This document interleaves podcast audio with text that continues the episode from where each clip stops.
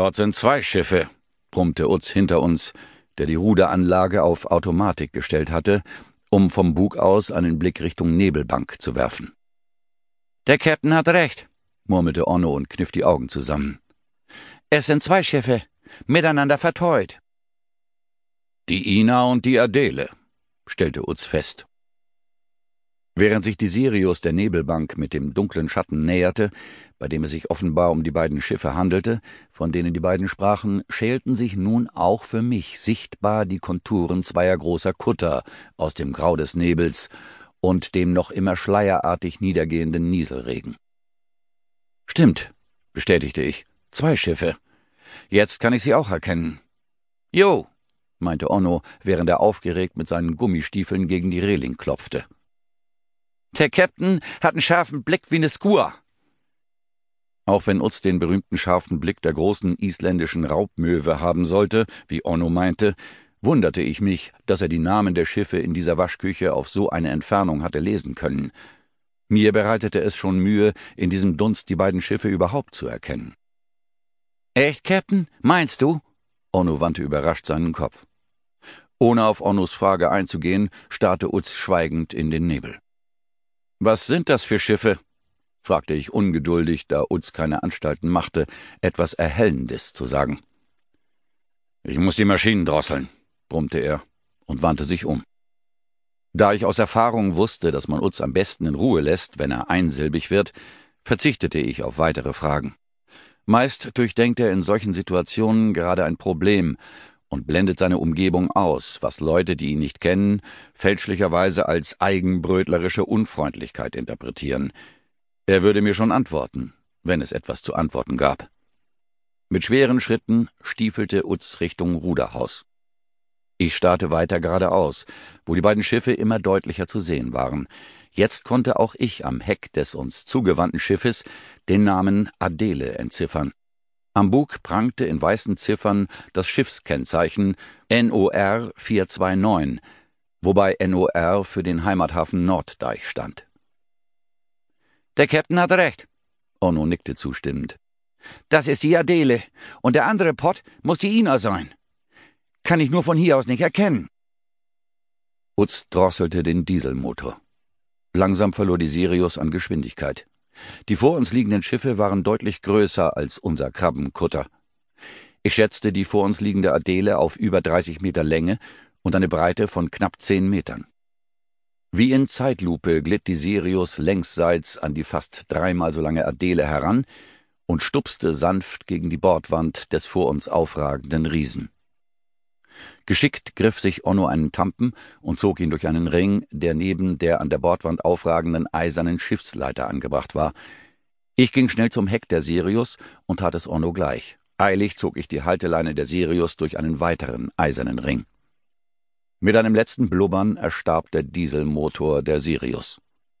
Schlagartig war es gespenstisch still. Es waren weder Möwen zu hören, die bei dem Schiedwetter auch lieber an Land geblieben waren, noch ein Wellenschlag, denn die graue Oberfläche der Nordsee war an diesem Morgen spiegelglatt. Die zuklappende Tür des Ruderhauses unterbrach die gespenstische Stille.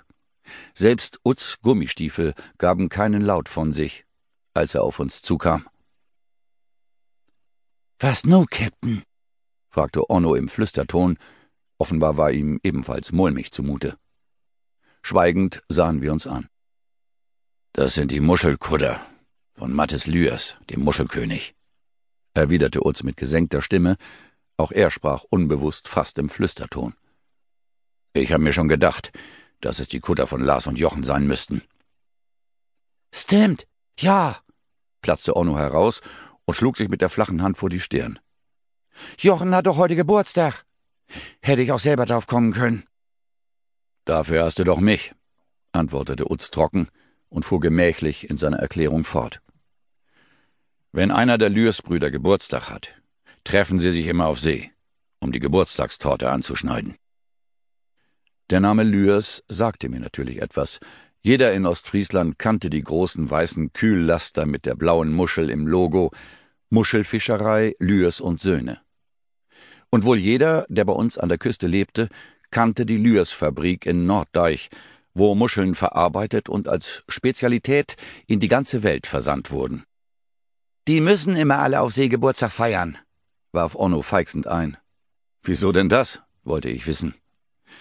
Weil die alle in den R-Monaten geschlüpft sind. Jetzt schlüpf du mal lieber, knurrte Utz seinen Matrosen gereizt an.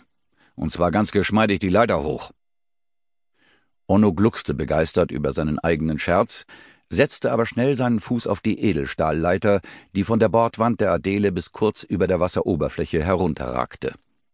Eilig hangelte er die Leiter hoch, denn Onno wusste, dass er besser zügig der Anweisung seines Käpt'n folgte, wenn Utz ihn so grimmig anknurrte. R-Monate? Begriffsstutzig sah ich Onno hinterher. Was meint er denn damit? Alle Monate, in denen der Buchstabe R vorkommt, sind Fangmonate. Dann holen die Muschelfischer ihre Ernte ein, antwortete Utz mürrisch. Solltest du eigentlich auch wissen. Bist ja schließlich lange genug an der Küste. Überrascht über Utz ungewöhnlich schroffe Antwort, warf ich ihm einen Blick zu. Eigentlich ist dieser Mann ein absoluter Gemütsmensch, wenn auch mit der typisch ostfriesischen Knorrigkeit. Seit knapp drei Wochen beobachte ich aber bei meinem alten Kumpel eine zunehmende Gereiztheit, deren Ursache ich mir nicht erklären kann. Bevor ich mir jedoch über Utz Gemütszustand weitere Gedanken machen konnte, nickte er mir auffordernd zu. Ich verzichtete auf eine passende Antwort und verspürte im Moment auch keine Lust auf ein Männergespräch, daher tat ich es Onno schweigend nach und hangelte mich ebenfalls die Leiter hoch. Die Seitenwand des Muschelkutters hatte eine Höhe von zwei Meter, achtzig, wie Utz mir gesagt hatte, so dass der Höhenunterschied zwischen der Sirius und dem vor uns liegenden Muschelkutter nur etwas über eineinhalb Meter war. Es war mühselig und nicht ganz ungefährlich, bei diesem Schiedwetter auf den von Meer und Regenwasser nassen und glitschigen Metallsprossen herumzuturnen. Alternativ hätte ich mich auch auf die Reling der Sirius stellen und mich mit einem halben Klimmzug zur Adele hochziehen können.